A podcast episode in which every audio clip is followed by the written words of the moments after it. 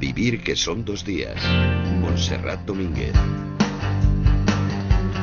Richard Francis Barton fue un aventurero inglés del siglo XIX, famoso por sus exploraciones en Asia y África. Dominaba 29 lenguas y a él le debemos las primeras traducciones al inglés de Las Mil y Una Noches o el Kama Sutra.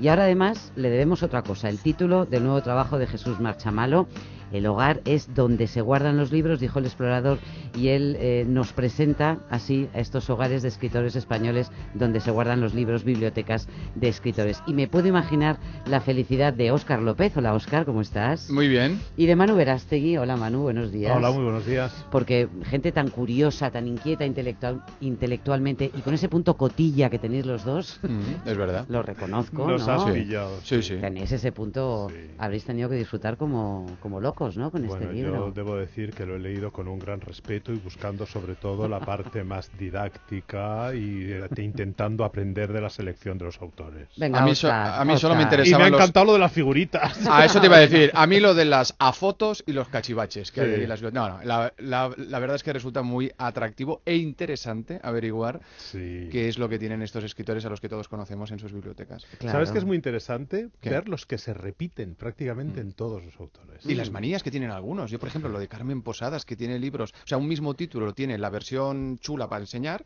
y luego la que Sí, tiene para luego la que trabajar, por rompe ejemplo, la que rompe. subraya, cosas sí. así que tienen mucha gracia. Jesús Marchamalo, buenos días. Muy buenos días. ¿Cómo estás?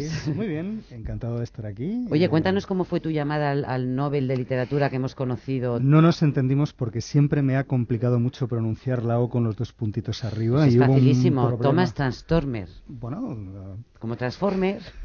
Transtomer, ¿no? Transtormer. y nos, complica- nos complicamos mucho. No veas en sueco cómo suena mi apellido, que es un lío de, de cuidado también, con lo cual tuvimos nuestro nuestro esquivamiento nórdico. Dificultades, ¿no? nuestra Dificultades dificultad Bueno, para Jesús, comunicar. igual para la próxima edición, porque Sí. claro, esto lo que te abre es el apetito, lo que te entran ganas es de, bueno, ¿y cómo será la del Nobel Sí. o la de otro? Aunque hay que Ajá. decir que hay un Nobel, Mario Vargas Llosa. Mario Vargas Llosa, que, que nos enseñó gustosísimo su biblioteca, Sí. porque algo que me preguntan con frecuencia oye, nadie puso problemas, nadie eh, argumentó que no podía por algún motivo, nadie fue especialmente celoso con una parte de su biblioteca o con su, una parte de su intimidad, y no, la verdad que todo el mundo a quienes eh, invitamos a aparecer en, en- en el libro eh, aceptaron encantados y nos abrieron las puertas de su casa y sus salones, como se dice en estos casos, Mm. y nos enseñaron sus libros encantados. De la biblioteca de, eh, de Vargas Llosa me, me llamó muchísimo la atención lo que contaba que su la original, la que él tenía en Lima, había acabado roída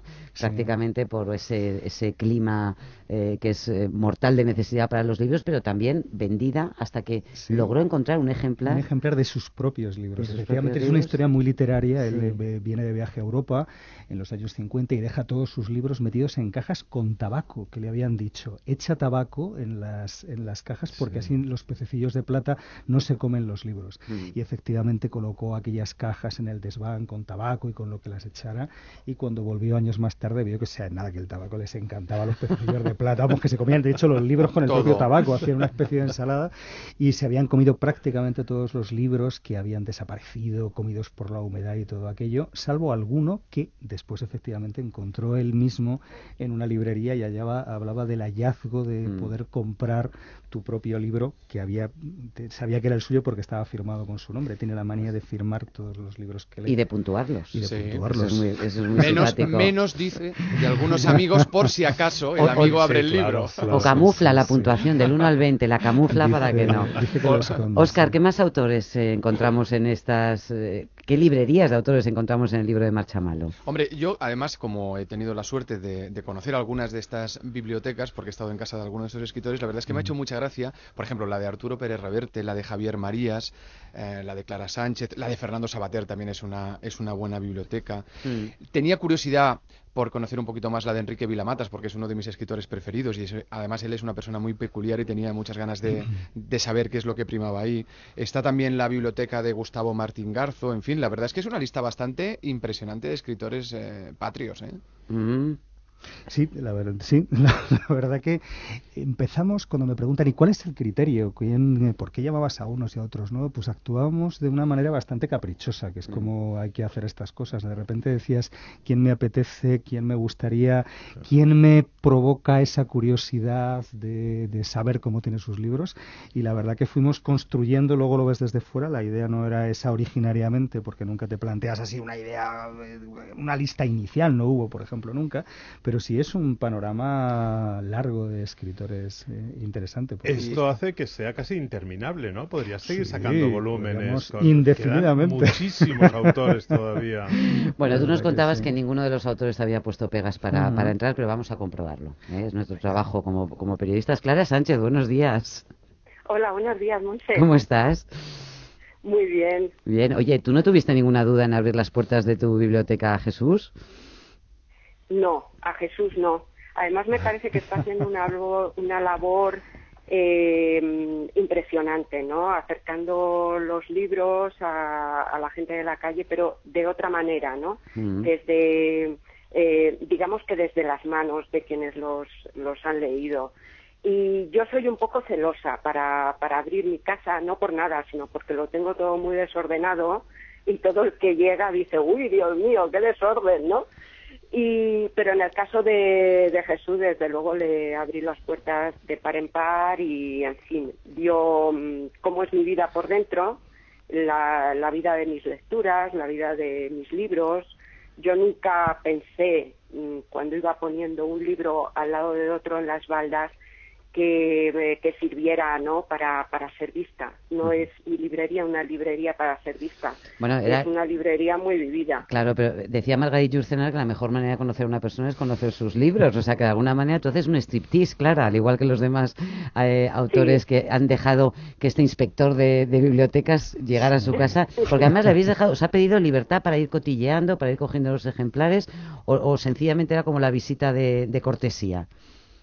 No, no, no. Además es que eh, Jesús es muy agudo. Eh, se fija en aquello, no, no te das cuenta que se está fijando en algo que además luego eh, habla de ello, ¿no? En, en, en, el artículo que ha escrito. Es decir, que es muy, es muy perspicaz, es muy agudo, es muy detective de los libros en las librerías.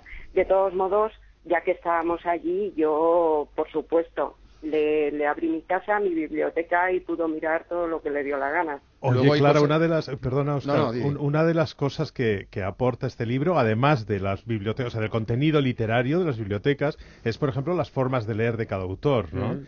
Y en tu biblioteca hay un sillón asombroso. Parece un huevo. Eh, un sillón uterino, ¿no? Sí. Que además tiene, que además tiene una historia mm, muy literaria, además sí, es muy, es muy literaria porque además es que ese sillón luego lo he visto en la biblioteca del Casino de Madrid y claro, me ha parecido algo muy extraño que llegara a, mi casa y, a mi vida, hmm. porque además en ese sillón, cuando no estoy inspirada para hacer, bueno, pues a lo mejor un artículo algo corto, yo me meto ahí en esa cavidad que tiene y de verdad que me sale algo, es una cosa rara, te aísla muchísimo. O sea que hay buenas vibraciones. Sí, sí, sí, sí, sí. Clara Sánchez, muchísimas gracias. Nos ha encantado echar un vistazo a través de Marchamalo a, tu, a tus libros y a, lo que, y a lo que rodea los libros, eso el lugar donde lees, lo que colocas en los estantes, que resulta tan, tan estimulante siempre. Un abrazo, Clara. Un abrazo, hasta luego. Oye, la, gran pregunta cuando uno se plantea qué hago con los libros, cuando empieza a tener ya un, número importante de libros, es cómo los ordena. ¿eh? Hay algunos que directamente es el caos absoluto en sus librerías y otros que, sin embargo, mantienen un cierto orden, ¿no, Jesús? Hay dos escuelas en la vida, hay dos tipos de personas, los que ordenan los libros y los que no. el mundo se divide básicamente en eso. Y luego dentro de los que y famas, ¿eh? mal comparado. y te digo que luego eh, hay maneras muy curiosas de ordenar las librerías y las bibliotecas, ¿no? Por ejemplo, Marías lo ordena por un riguroso orden cronológico y como no siempre se sabe el año exacto del nacimiento de los escritores, pues me enseñó una chuleta que he ido elaborando con el tiempo para saber exactamente en qué lugar de la biblioteca tiene que ir cada uno con su año de nacimiento. Vila Matas, antes Oscar lo mencionaba, lo ordena a través de una especie de tela de araña que él mismo organiza a partir de aquellos escritores que le gustan. Trabaja de espaldas a una pared, rodeado por los escritores que de alguna manera lo iluminan e inspiran y, ordena sus libros en función de ese, de ese lugar a través del cual va extendiendo los hilos por el resto de, las bibliotecas. ¿no? Eh, Landero, Landero, por cierto, que durante años ha tenido muchos libros en el coche. Como daba clase, era profesor y salía de casa con libros para sus alumnos, luego se olvidaba recogerlos y la mayor parte de sus libros favoritos los tenía siempre en el asiento de atrás del coche. cómodo. Para desesperación suya, ¿no? Que decía, ay, voy a leer otra vez, voy a releer lo que sea. Bueno, estar en el coche, claro. Y entonces tenía ya, digo, una pequeña biblioteca portátil allí y digo que ordena por, por orden alfabético. Su mujer se lo ordena cada dos por tres. Y luego, eso que hacía referencia antes, esa em, doble biblioteca que supone los libros bonitos, los que están bien encuadernados y tal, y la otra biblioteca los que permiten sobarlos, tocarlos, como la de Carmen Posadas. Hola Carmen, buenos días. ¿Qué tal? Buenos días. ¿Cómo estás? Hola a los dos, un beso. Buenos días. Estamos aquí comentando y cotilleando, hemos disfrutado mucho viendo. ¿Cuántos ejemplares tienes, Carmen? ¿Lo sabes? ¿Los has contado alguna vez? Pues mira, yo creo que los hombres siempre saben cuántos ejemplares tienen y las mujeres no. Yo no tengo la más remota idea de cuántos libros tengo. Ya. Contarlos. Lo que tienes son algunos ejemplares bellísimos, muy bien encuadernados, buena parte de herencia de tu padre que os leía, ¿no? Os leía en una biblioteca eh, clásicos porque le parecía además que era una manera eh, fascinante, ¿no? De iros introduciendo a vosotros a, sus hijos en la literatura. Sí, mi padre era una persona educada así con unas claves muy victorianas, esas de, de bueno, no se expresan los sentimientos, nunca se llora, él mm, le costaba mucho eh, tener como contacto físico con nosotros, ¿no? Porque no estaba no estaba educado así y su manera de comunicarse era a través de los libros. Entonces se sentaba y nos contaba cuentos y nos leía y yo creo que, que el amor a la literatura eh, mío empezó por ahí, desde luego, porque era el territorio de mi padre.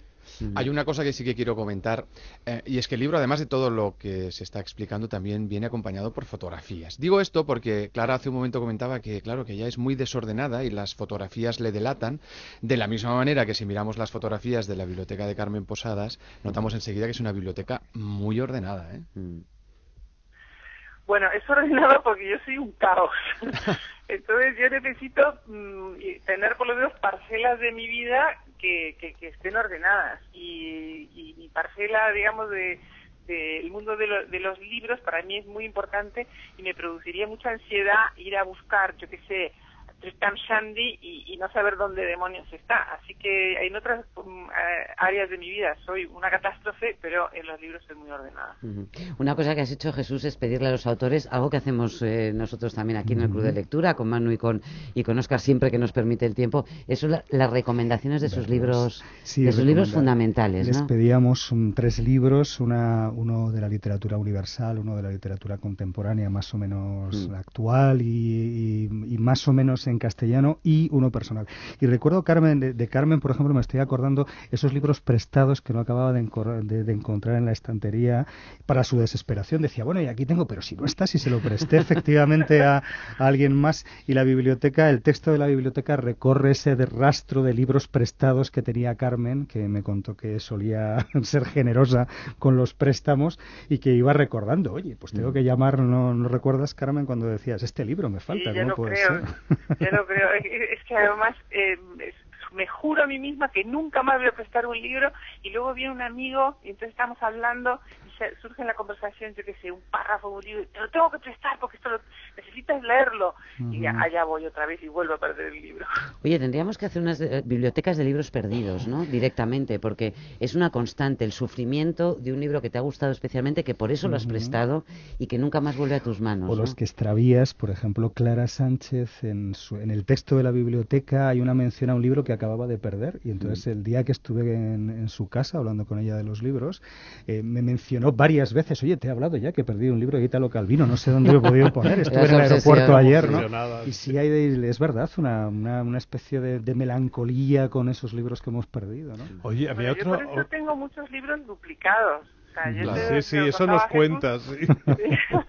que yo tengo, por ejemplo, bueno, tengo una, una edición de las obras completas de Dickens que adoro, que me regaló Mariana, que la tengo aquí como como oro en paño, mm. pero vuelvo a tener todos los mismos libros en, en una edición de Penguin barata de estas de, de, de paperback, vamos, de, de bolsillo, para, maltratarlo, ¿no?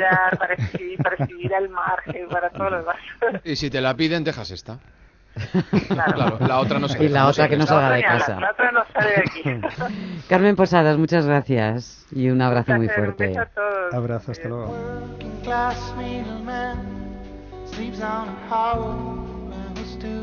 Bueno, más allá del orden y de los y de los contenidos, decías que hay muchos autores que se, que se repiten. Hombre, en el fondo sí que se podía extraer también los 100 libros fundamentales para cualquiera que quiera dedicarse a la literatura.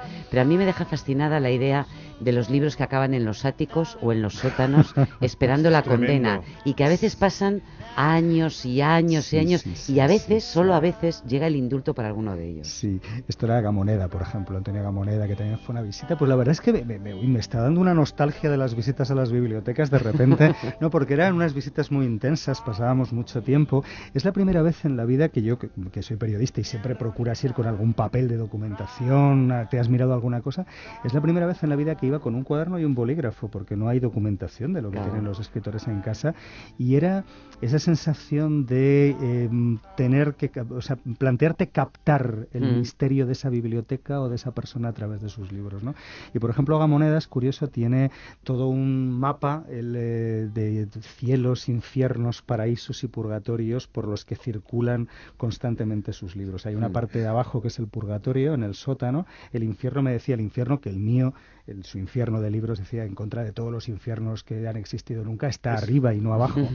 Y entonces tiene un, trajín de cajas de cosas que guarda y que sube e indulta y que a mí me sorprende muchísimo creo que son varios los autores en el libro que aparecen con esta con esta otra obsesión que es acumular libros aunque cuando no, le, no les gusten, o sea, los libros que no les mm. gustan o que no les quieren, y sin embargo no se deshacen de la ellos. moneda, ¿no? La moneda. Que, Pero hay varios autores que, acumulan libros aunque no los piensen leer o no les gusten o los condenen. Vargas ¿no? se hablaba de lo mismo. A mí también me sorprendió la verdad porque sin embargo sí hay otros otros autores que se deshacen de vez en cuando de los libros absolutamente sin Y la de Arturo Pérez Reverte, que escribes y dices Allí abajo en el sótano hay una enorme mesa sobre la que se apilan los libros, unos 500, 1000 que no le interesan. Perec, eh, Paul Auster, libros que no ha leído como el libro de Boyne, el niño con el pijama de rayas, de Terú, de Bolaño, y además dices, lo que baja aquí difícilmente vuelve a subir, confiesa, ante ese pecio silencioso del naufragio. es que era verdad porque era como una especie de morgue, ¿no? Era un sótano que tenía con, con luz eh, artificial de esta blanca de fluorescentes y parecía efectivamente la morgue. Me decía, mira, esto de aquí no va salir de aquí nunca. Era un poco Stephen King, ¿no? Bueno, Jesús Marchamalo, te voy a hacer otra propuesta. ¿eh? Las primeras bibliotecas de los autores, porque ahí le dedicas un capítulo prácticamente, todos guardan con cariño especial los primeros libros, los libros con los que empezaron. No sé si aprender a leer, pero más allá de eso, aprendieron a amar la literatura. Y de ellos habla también Soledad Puertalos, Puerta, Puertolas. Hola Soledad, buenos días. ¿Qué tal? Buenos días. ¿Cómo estás? Y tú hablas de Emily Bronte, de, de Walter Scott, de Kipling, de Conan Doyle que fueron tus primeras lecturas. Bueno, las primeras, primeras, la verdad, que no las tengo guardadas, que son los tebeos, los, los famosos tebeos. Esas son mis verdaderas primeras lecturas, las cosas como son. Luego, efectivamente, hubo mucho, hubo, hubo mm, muchas primeras lecturas a la vez, ¿no? No sabría tampoco mm, fechar todo, ¿no? Mm. en el recuerdo, pues, pues, ¿sabes? Construimos, ¿no? Nuestra, nuestra vida a base de recuerdos. Y en el recuerdo, pues, ya no tiene edad, el momento en que empecé a leer una cosa u otra, ¿no? Yo me veo así como un adolescente leyendo cosas aquí y allá, leyendo a Agatha Christie, ya a la vez efectivamente mm, eh, eh, seguía con los libros eh, de Antoñita y de Celia, ya a la vez iba cayendo algo de literatura española, o sea que pues no sé, es un desorden. Luego ya hacemos nuestras construcciones. Sí, no, no, pero son libros imprescindibles, ¿no?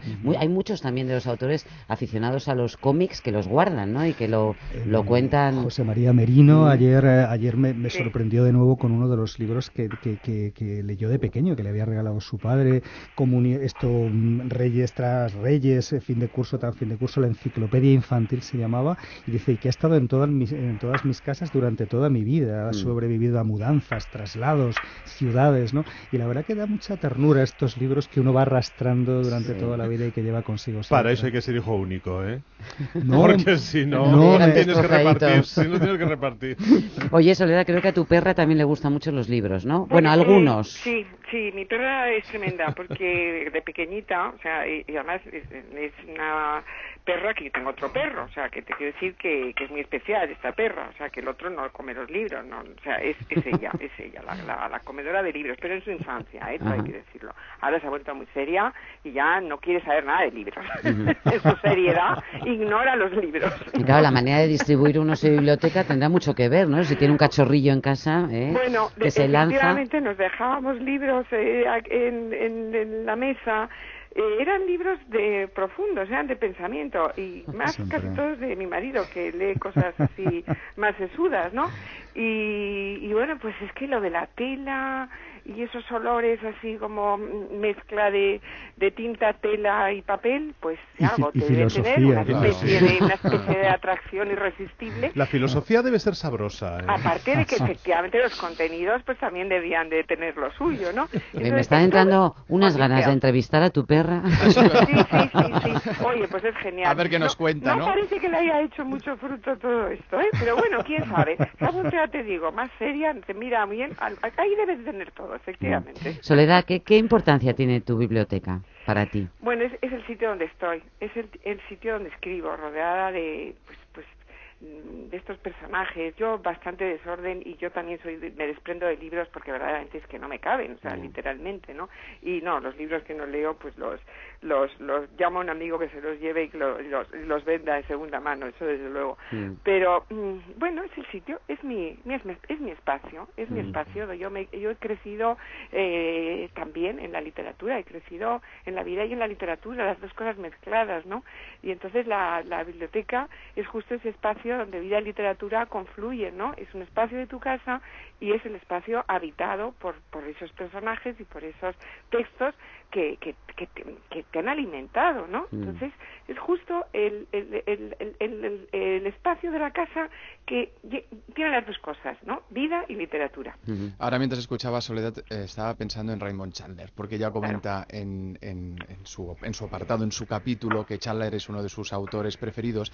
Y yo quiero destacar esto del libro, que el libro no solo satisface la curiosidad del lector para saber qué libros hay ahí, sino que a mí personalmente me ha servido para intentar o ir ahora a revisitar a ciertos autores que no es que los tuviera olvidados, pero que gracias, por ejemplo, a lo que cuenta aquí Soledad Puerta sobre Chandler, he pensado, ostras, pues hace mucho tiempo que, no lees a Chandler, hay que releerlo. Y eso me ha pasado con, con, otros autores que aparecen también en este libro de Marcha Malo. Sí, eso es una, una, pregunta que era muy difícil de contestar, como, como sabe bien Jesús, porque claro, es muy difícil dar una contestación a, eh, con una sola, con un solo título, ¿no? Entonces yo me decidí por por Chandler y El Largo Adiós, porque sí que fue una novela de, de, todas las novelas así un poco de aquella época que leí, que era ya pues cuando ya tenía eh, más de 20 años desde luego, entre 20 y 30, vamos a poner este plazo largo, pues mm, como que me enseñaron otra otra perspectiva, ¿no? Otra, algo mucho más, eh, vamos a decir, más dinámico, algo que no se regodeaba tanto en, en un poco en las descripciones como en, en, en, dar los detalles significativos. No sé, yo vi otra manera de sentir la realidad, otro pálpito de la vida y me interesó muchísimo la figura del detective. Entonces, yo siempre había sido aficionada a la policíaca, pero me parece que me dio una serie de claves que, que, se lo agradezco muchísimo y pensé que era el que tenía que decir entre los... Es una magnífica recomendación, ¿no? Y además por la que no pasa el tiempo. Muchísimas gracias, Soledad Puertolas. Un abrazo. Un ¿Y tú cómo guardas los libros, Marchamalo? Fatal, muy desordenado. alguien decía, y es verdad, que nunca eres consciente de estar haciendo una biblioteca. No te levantas un lunes y dices, no voy a hacer una biblioteca esta semana, sino que vas comprando libros. Voy a encargar, cuatro metros lineales, ¿no? Exactamente, digo que vas toda tu vida comprando libros de una manera caprichosa, mm. caótica, a veces contradictoria, y cuando te quieres dar cuenta es demasiado tarde. Ya los libros han saltado a las mesas, están por el suelo, eh, se extienden de pared a pared por todas las habitaciones, y bueno, pues convives con ellos como puedes. Yo tengo, por ejemplo, ordenado hasta la G. no está mal. No está nada mal. Y hay extraños, claro, se producen convivencias ¿eh? y maridajes extraños, lomo contra lomo, autores impensables. Tú acabas de mudar a tus libros. Sí, acabo de mudar otra vez. ¿Y cómo ha sido? ¿Cómo ha sido? Pues doloroso, ¿eh? Doloroso, porque yo. ¿Te has desprendido de alguno? Sí, de muchos. Y además yo siempre miro mi biblioteca como los restos, los restos no de un naufragio, sino de varios, sucesivos naufragios, porque yo he pasado, pues eso, desde los libros de mi infancia no los tengo, porque yo compartí la biblioteca familiar con un montón de hermanos y están por ahí dispersos.